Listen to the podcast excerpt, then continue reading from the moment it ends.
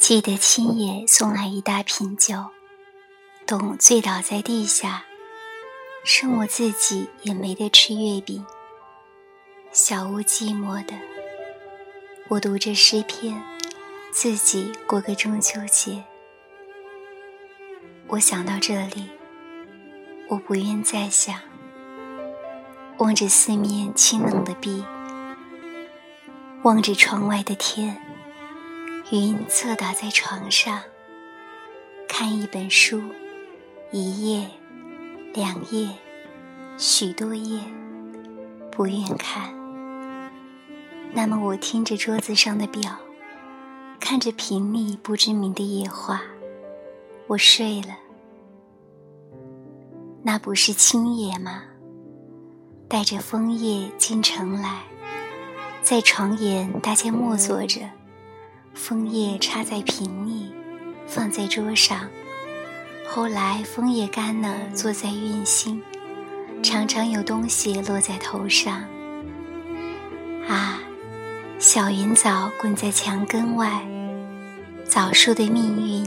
渐渐完结着，晨间学校打钟了，正是上学的时候。耿妈穿起棉袄，打着喷嚏，在扫未在墙根哭泣的落叶。我也打着喷嚏。耿妈捏了我的衣裳说：“九月时节穿单衣服，怕是害凉。”董从他房里跑出。叫我多穿件衣服，我不肯。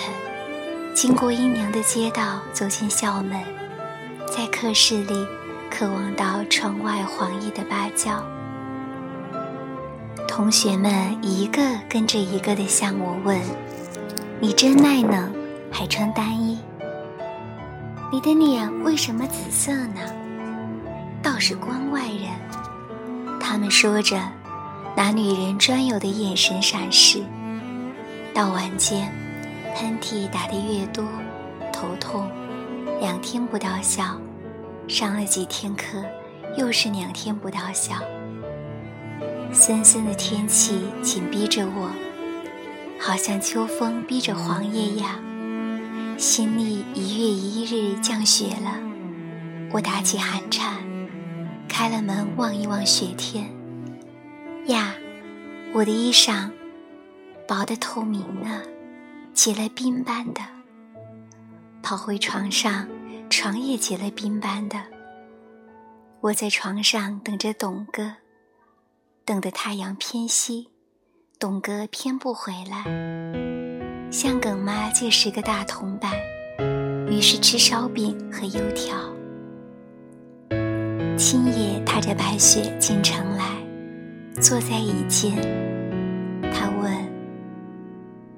绿叶怎么不起呢？”耿妈说：“一天没起，没上学。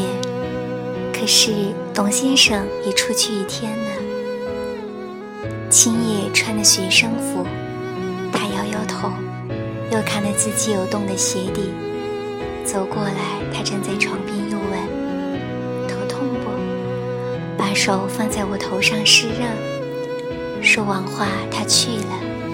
可是太阳快落时，他又回转来。董和我都在猜想，他把两元钱放在耿妈手里，一会就是门外送门的小车子哗铃的响，又一会小煤炉在地心红着。同时，青野的被子进了当铺。从那夜起，他的被子没有了，盖着褥子睡。这以往的事，在梦里关不住了。门响，我知道是三郎回来了。我望了望他，他又回到梦中。可是他在叫我：“起来吧，悄悄。”我们到朋友家去吃月饼。他的声音使我心酸。我知道，今晚连买米的钱都没有，所以起来了，去到朋友家吃月饼。人消着，经过菜市，也经过睡在路侧的僵尸，酒醉的晕晕的，走回家来，两人就睡在清凉的夜里。三年过去了，现在我认识的是新人，可是他也和我一样穷困，是我记起三年前的中秋节来。